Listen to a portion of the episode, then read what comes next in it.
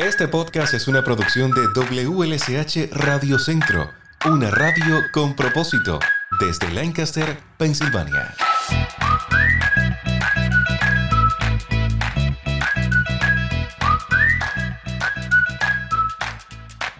Hola, aquí estamos de vuelta, juntos en un nuevo episodio. Gracias por escucharnos siempre, donde quiera que te encuentres.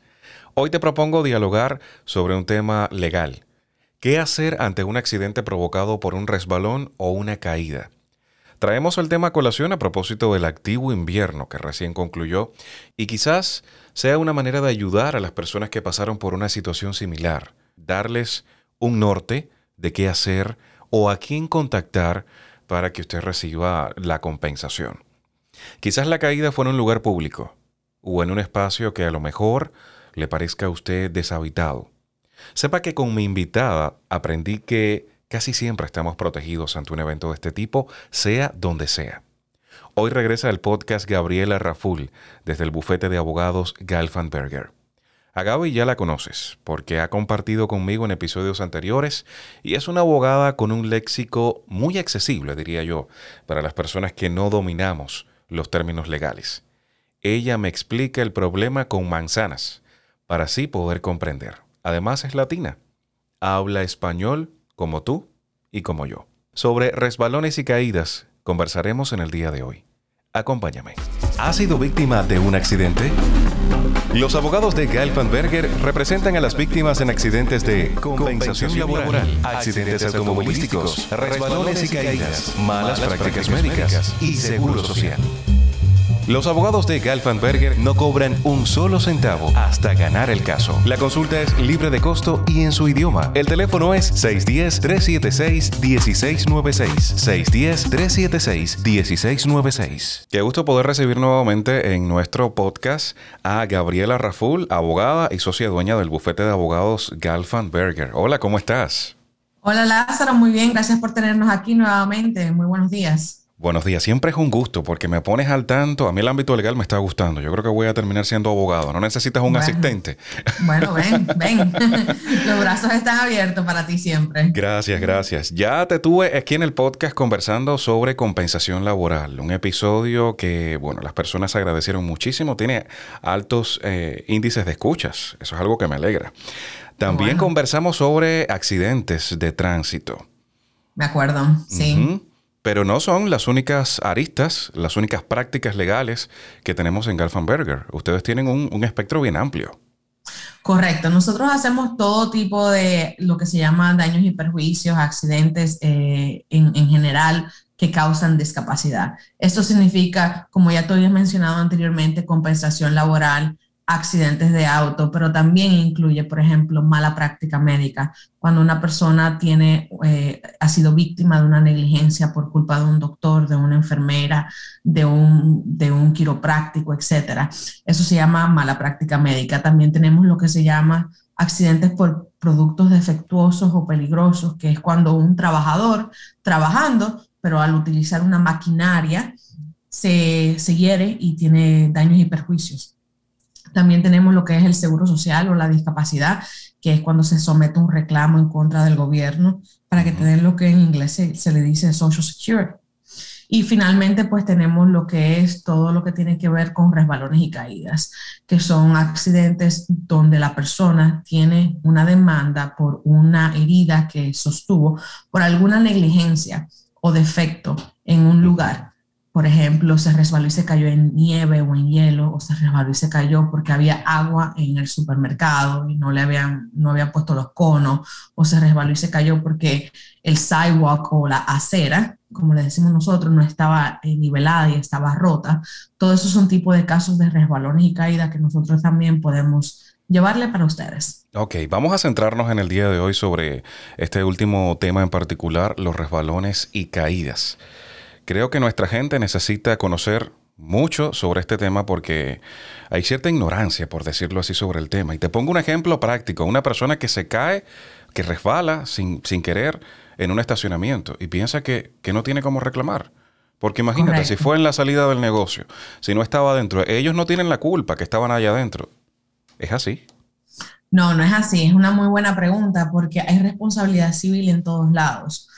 Ahora, claro está, el grado de esa responsabilidad va variando dependiendo de dónde esté. Por ejemplo, si estás en un, en un, estacionamiento, como tú bien has explicado, y tienes una resbalón y caída porque se había acumulado hielo, por ejemplo, ahora que hemos pasado tantas tormentas de nieve que, que tuvimos en, en, en, este, en este mes de enero y febrero aquí en Pensilvania, pues si te resbalaste y te caíste por eso, pues puede haber un caso. No solamente, puede haber un caso en contra de tres defendientes, por ejemplo. Puede ser que estabas enfrente de una tienda y era el parking lot de la tienda. Bueno, la tienda puede ser que sea la que tenga la responsabilidad de mantener ese, ese, ese parqueo limpio. O puede ser que esa tienda sea simplemente un tenant, ¿ok? Y que quien sea responsable es el, es el dueño del, del, del establecimiento, el, el landlord, como se dice en inglés. O puede ser que el landlord también haya contratado a una compañía que se encargue de hacer snow and ice removal, el removimiento del hielo y de, y de la nieve. Pues todo eso son diferentes tipos de, de potenciales demandantes, demandados, perdón, que nosotros podemos tener en contra, a pesar de haber sido en un, en un, en un estacionamiento o en un parqueo, como le decimos nosotros los dominicanos. O sea que real y positivamente tenemos varias maneras de que pueda haber responsabilidad Nunca piensen que porque es en un lugar que realmente se parece extraño de que alguien tuviera eh, posibilidad de poderlo tener, no hacer una consulta. Porque está deshabitado. A lo mejor dicen, no, esto está vacío aquí, ¿qué voy a hacer? Exactamente, hagan la consulta y si nosotros determinamos que realmente no hay una manera de poder hacer la demanda, pues usted no lo deja a nosotros, los expertos. Nosotros le vamos a hacer la investigación, hacemos una investigación del título de la propiedad para ver quién es el dueño, hacemos una investigación para ver quién tenía la responsabilidad bajo el acuerdo de contrato de arrendamiento de ese lugar, para ver quién tenía la responsabilidad de mantener esa área de una manera que fuera libre de ningún tipo de peligro, porque esa es la responsabilidad que la ley en Pensilvania nos impone todo dueño o ocupante de un establecimiento o de un lugar, puede ser tu casa también, es responsable de mantener todas las áreas que son caminables, libres de cualquier tipo de peligro. Si usted no la mantiene libre de cualquier tipo de peligro, pues entonces usted va a ser considerado negligente. Mm, pero es importante saber que siempre o casi siempre vamos a estar respaldados. Sí, casi siempre va a estar respaldado porque casi siempre va a haber una persona que va a tener la responsabilidad. Ahora bien, tú me dices, me revalí, me caí enfrente de una propiedad que está abandonada, que no tiene dueño porque la persona está en esto, eh, eh, se lo quitó el banco y no tenía seguro, pues a lo mejor ahí no, no, no hubiera algún tipo de, de caso, pero nunca usted llega a esa conclusión. Nosotros hemos tenido casos en contra de lugares que tú te quedas, que tú dices, wow, pero ahí lo que había era un warehouse y eso nadie tenía dueño de eso, no se ve como habitado. Y nosotros hacemos la investigación y vemos que tiene dueño, que el dueño es una compañía bastante sostenible, que tiene seguro y pues entonces nosotros podemos hacer una demanda en contra de ellos. O sea que no tenga miedo de que porque se ve un lugar, wow, que está completamente sin, sin nadie, significa que, que, no hay posibilidad. Al contrario, puede ser que la haya. Gaby, ¿y si una persona tiene algún, alguna discapacidad física, por ejemplo, esto dificulta un poco más el reclamo? ¿Lo facilita? ¿Cómo funciona?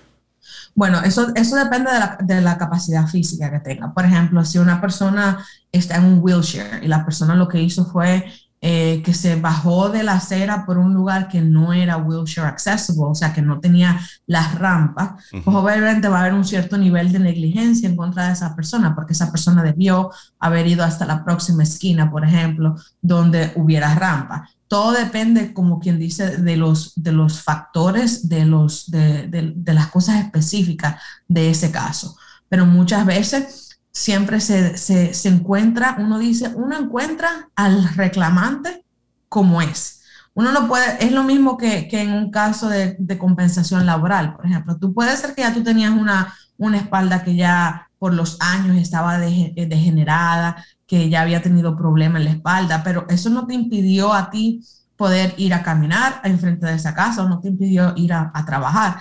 Entonces, el, la persona encuentra en inglés se dice, you find them as they are. Tú lo encuentras como ellos son. Si ellos tienen un problema cardíaco, si tienen un problema en la espalda, pues lamentablemente te tocó que, que, la persona que se te hirió era una persona con condiciones preexistentes, pero eso no significa que esa persona no tenga derechos. Y eso no significa que usted no tenga la responsabilidad de también mantener su, su acera, su entrada, sus escaleras, si tiene un negocio, su negocio, que esté completamente libre de peligros para todo tipo de peatón. Nosotros solemos decir en, mi país que los accidentes no son tan accidentales. Siempre hay una, una dosis de negligencia por alguna de las partes en, en, los accidentes. Tiene que haberla, porque usted, usted, me, usted me dice a mí, si, si usted sabe que estaba nevando, por ejemplo, y si usted sabe que después de la nevada la temperatura en la noche iba a bajar, pues usted sabe que usted tenía que limpiar esa nieve para que no se convirtiera en hielo o si usted sabe que usted tiene, no sé cómo se dice en español, los gutters, ¿verdad? Que es donde va el agua encima de la casa. Bueno, si usted sabe que, que eso estaba liqueando y que se, se, hacía un charco y que en la noche se iba a bajar la temperatura y eso se iba a convertir en hielo negro, usted tiene la responsabilidad. O sea, tener una casa, tener una propiedad, tener un negocio, significa responsabilidad. Significa responsabilidad no solamente para usted y su familia, responsabilidad de usted para las personas que usted invita o que pueden pasar por ahí. ¿ok? Porque no significa que, o sea, si usted está caminando enfrente de, la, de, una casa y la casa tiene las aceras rotas, por ejemplo, usted se resbala y, se parte un brazo, el hecho de que usted no conocía al dueño no significa nada. Usted estaba caminando, usted tiene derecho de estar caminando por ahí. Así que usted tiene, eh, la, tiene, tiene el derecho de saber que esa calle va a estar completamente libre de peligros. Y el dueño es negligente si no lo es, si no, si no está libre de peligros. Qué bueno saber todo esto. Yo siempre digo que en los tiempos actuales la información es poder. Entre más informado puede estar, estar, usted sobre, sobre estos temas o cualquier otro, tendrá más armas para, para enfrentar la vida, para enfrentar determinada situación. Ahora conocemos todo esto, pero hace unos minutos no, lamentablemente. ¿Qué pasa si, si ya resbalamos, caímos en, ese lugar, estamos con, la dolencia producto de ese accidente. ¿Qué es lo primero que debemos hacer? Vamos a ayudar a las personas a describir cuál es el proceso que debemos seguir. Primero que nada, déjame decirle que no es solamente que tú te resbales y te caigas por, por, porque hay un defecto. Puede ser que te resbalaste y te caíste, como te dije, porque si estás en un supermercado porque había agua, que no secaron y no le pusieron los conos que tú ves, o el cono ese amarillo grande que dice caution wet floor, ¿verdad? Estamos todos acostumbrados a eso. O puede ser que había un, eh, algo roto en el piso en un establecimiento privado, como puede ser también que sea una acera, como lo habíamos hablado, o la nieve o el hielo. Si eso pasó y te resbalaste y te caíste, lo primero que tienes que hacer obviamente es tener eh, em, eh, tratamiento médico si estás en ese lugar y no necesitas llamar a una ambulancia, por ejemplo, como quiera, trata de tener, si andas con alguien, esa otra persona debe de tomar documentación, el número de la casa, tirarle foto al defecto, etcétera, etcétera. Ahora bien, hay veces que tenemos una fractura y andamos solos, no podemos hacer nada, lo único que hacemos es llamar al 911. No, y en ese pues tiempo que vamos a pensar en, en hacer una foto o algo, yo me caí y me duele. Exactamente, pues entonces simplemente llama a tu 911 y que te vayan a, dar tu tratamiento médico y después resolvemos lo, lo, otro. Siempre y cuando tú, por ejemplo, en, cuando llegues a la sala de emergencia dices, yo estaba enfrente de una casa y me resbalé en hielo, me resbalé en nieve o me resbalé porque eh, estaba roto el piso, pues eso es evidencia de que a pesar de que no tenemos esa foto, porque obviamente no la vamos a tener, tú le dijiste a los doctores que ahí había un hielo, que ahí había una nieve, que ahí estaba roto, etcétera, etcétera.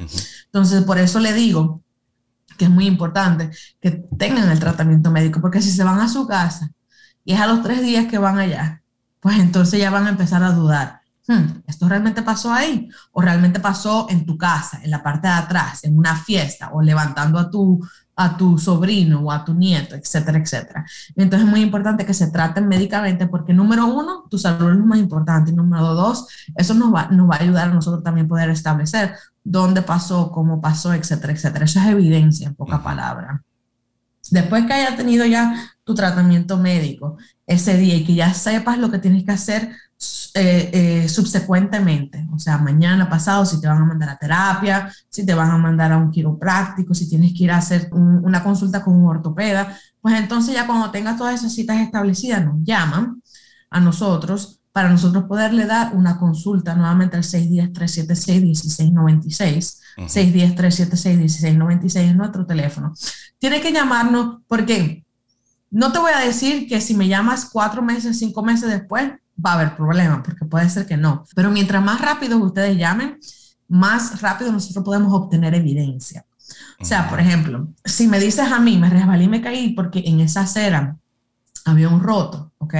Y me lo dices seis meses después. Cuando yo vaya o cuando yo mande a mi investigador privado a tomar fotos, puede ser que el dueño te haya visto caerse y a los tres días haya llamado a un contratista para poder cerrar.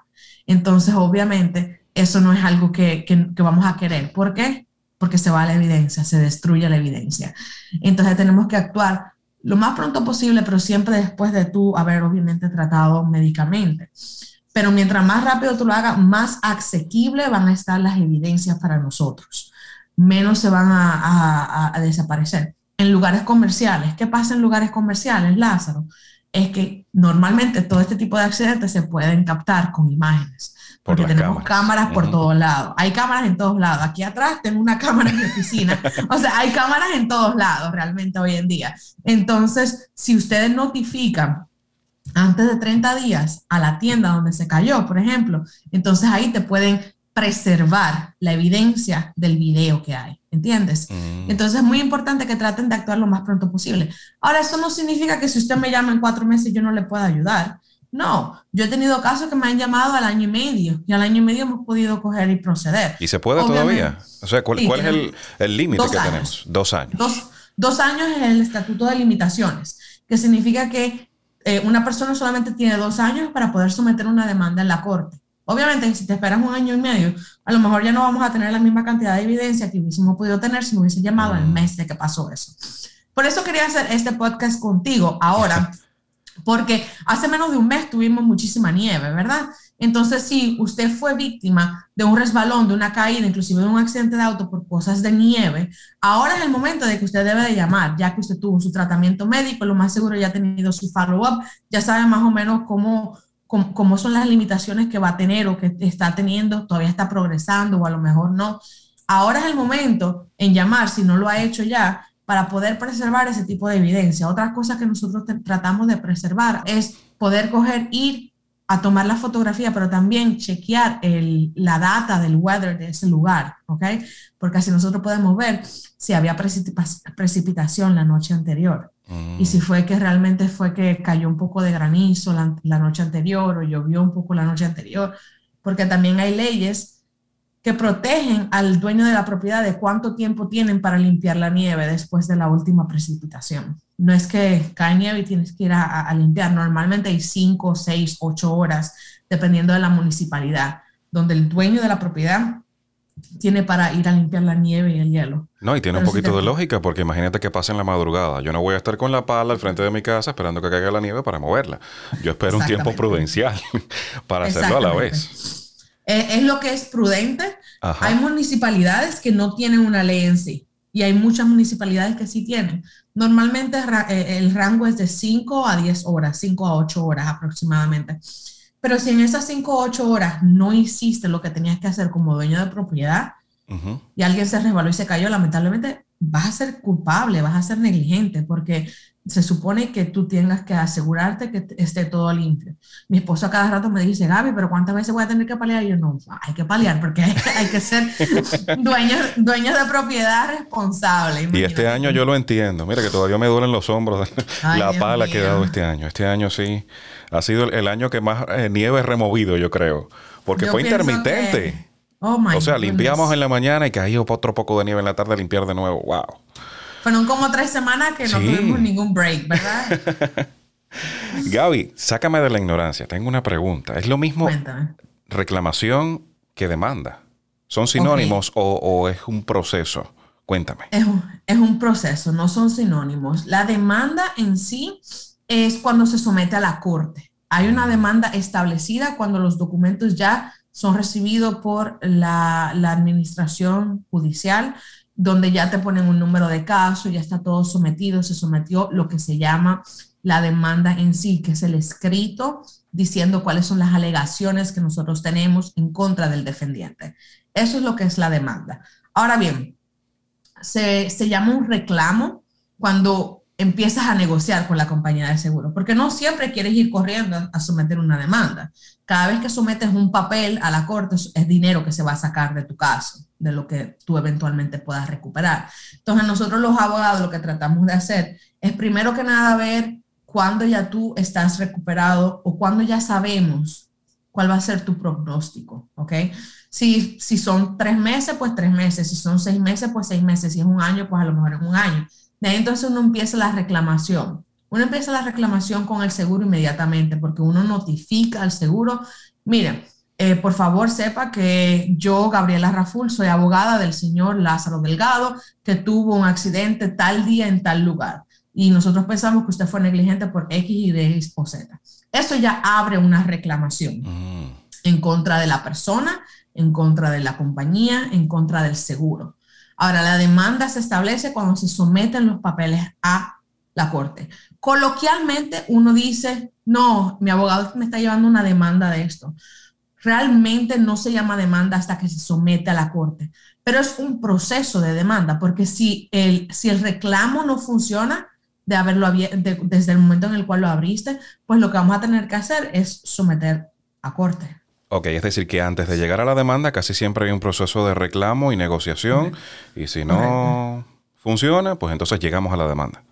Correcto. Ahora bien, hay casos que son catastróficos y son casos donde no vale la pena ni siquiera empezar a esperar mucho tiempo para someter la demanda. Entonces se hace un reclamo y a los 20 días ya ahí someto la demanda.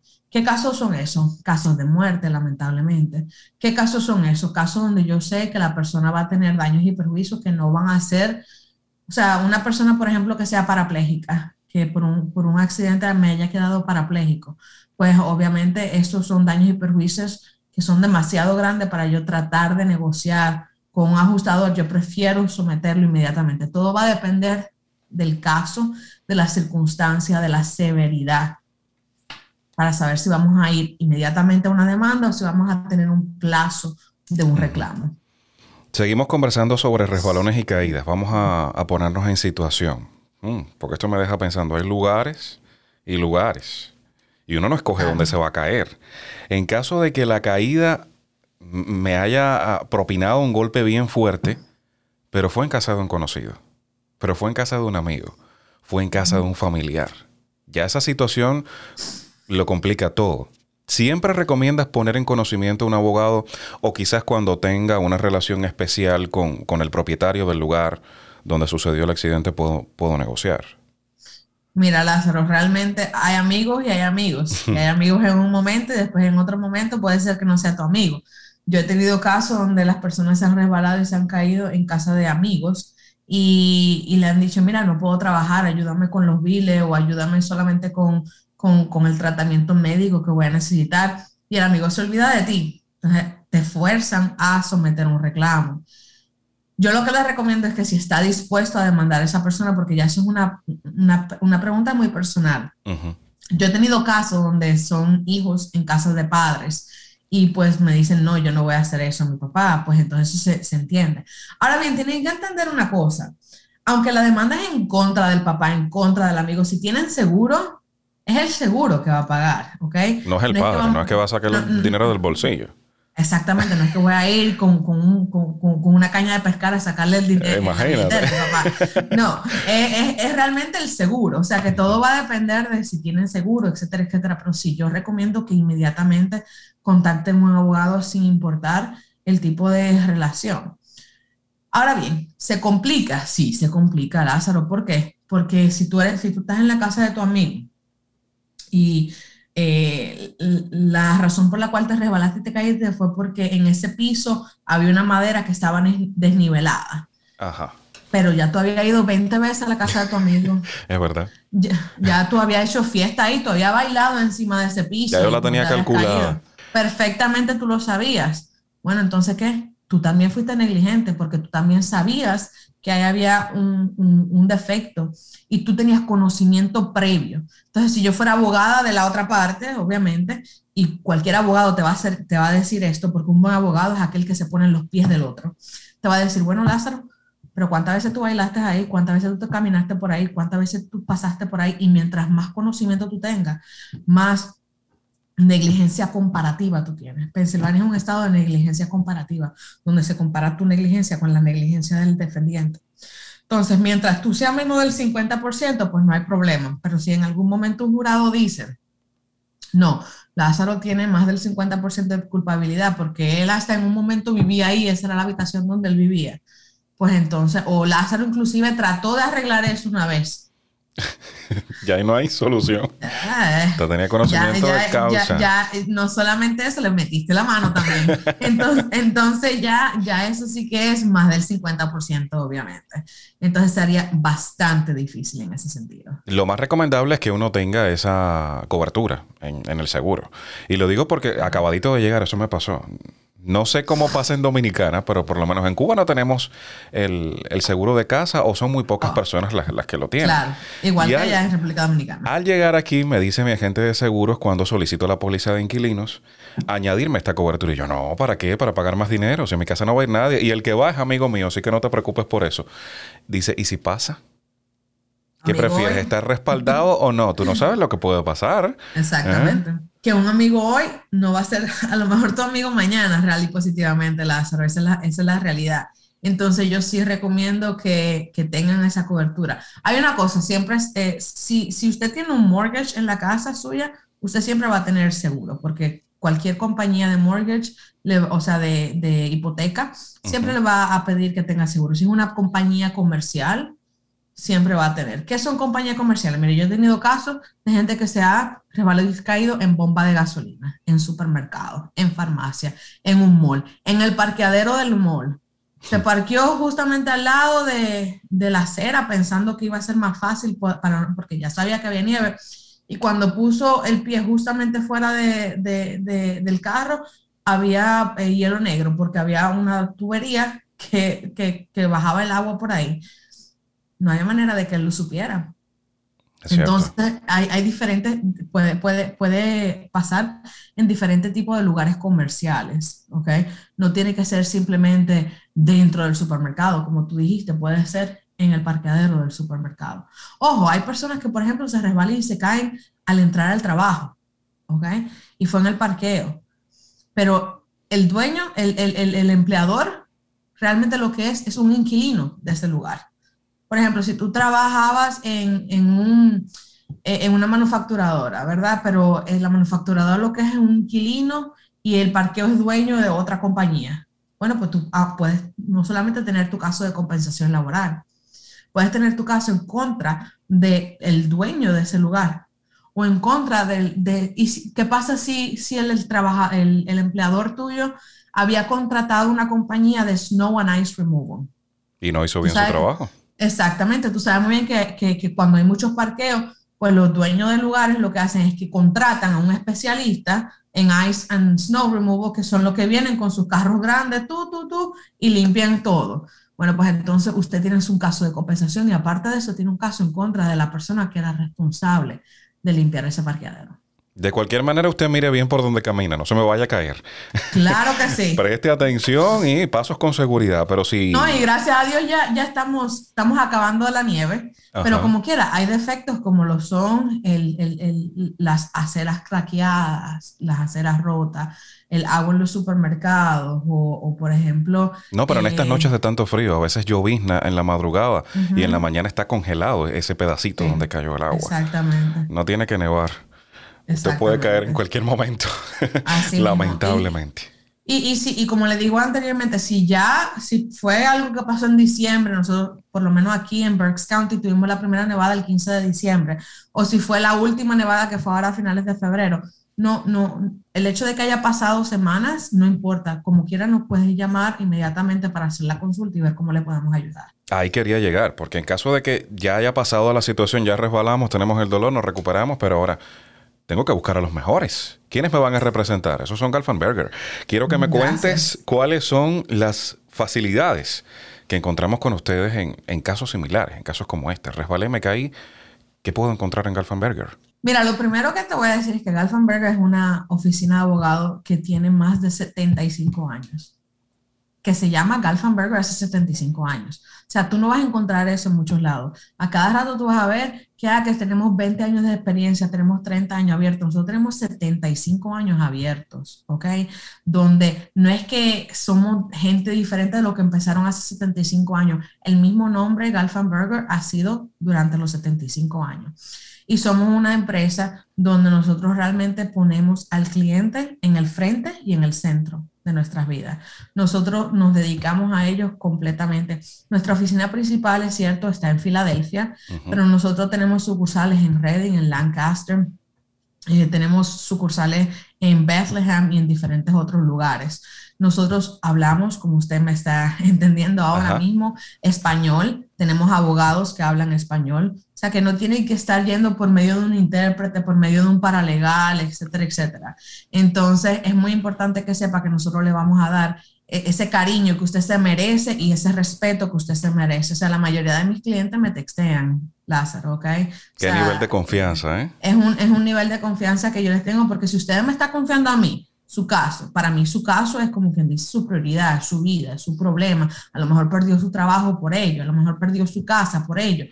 Eh, yo he tenido clientes que pierden la custodia de los niños por, por, por accidentes, porque lamentablemente no tienen dinero para poder eh, sostenerlo y le tienen que dar la custodia al otro padre. O sea, yo entiendo que ustedes, este accidente le ha afectado la vida y yo, mi promesa es tratarlo como mi único cliente, a pesar de que tenga cientos de clientes. Cada uno le doy el tiempo necesario. La atención personalizada es bien importante en este tema. Tú sentirte parte del cliente Exactamente, y tenemos un equipo totalmente bilingüe, o sea, nuestros paralegales, asistentes, recepcionistas son bilingües, pero nosotros los abogados en sí, que somos los que vamos a ir a la corte. Muchas veces uno va a la corte y el traductor no te está traduciendo bien. Y si tu abogado no habla español, ¿cómo el abogado va a saber que no te está traduciendo bien? Entonces, te tradujo mal. Eh, son, son facilidades que solamente un abogado que habla español te puede dar. ¿Y cuáles son las vías de contacto de Galfanberger? Es importante que las personas conozcan si están en una situación similar. ¿Cómo puede contactarlos a ustedes? Nos puede llamar al 610-376-1696. De nuevo es el 610-376-1696. 24/7, estamos disponibles, inclusive en los fines de semana, si llama, nosotros en 24 horas le devolvemos la llamada, aunque sea el fin de semana. En la página de internet de nosotros, galfandburger.com, tenemos un chat interactivo en ambos, español y en inglés. Y eso, eso normalmente también se contactan de nuevo con usted en menos de 24 horas. Son maneras en las cuales interactivamente lo puede hacer. En tiempo de pandemia, puede, puede, nosotros podemos hacer consultas en persona, consultas virtuales, por WhatsApp, por FaceTime, por Zoom. Lo que el cliente necesite, nosotros se lo vamos a facilitar. Perfecto. Gracias Gaby por acompañarme en este episodio del podcast. Espero que se repita la visita como siempre porque me encanta abordar los temas legales contigo además la naturalidad con la que tú me lo explicas. Me lo explicas con manzanas, vaya. Si no lo entiendo... con lo que quiera te lo explico, que para eso estamos aquí. Gracias a Gabriela Raful, abogada y socia dueña del bufete de abogados Galfanberger por compartir este tiempo conmigo. Que tengas un excelente día. Muchas gracias. Esperando que el tema haya sido de interés y ayuda, ya me despido.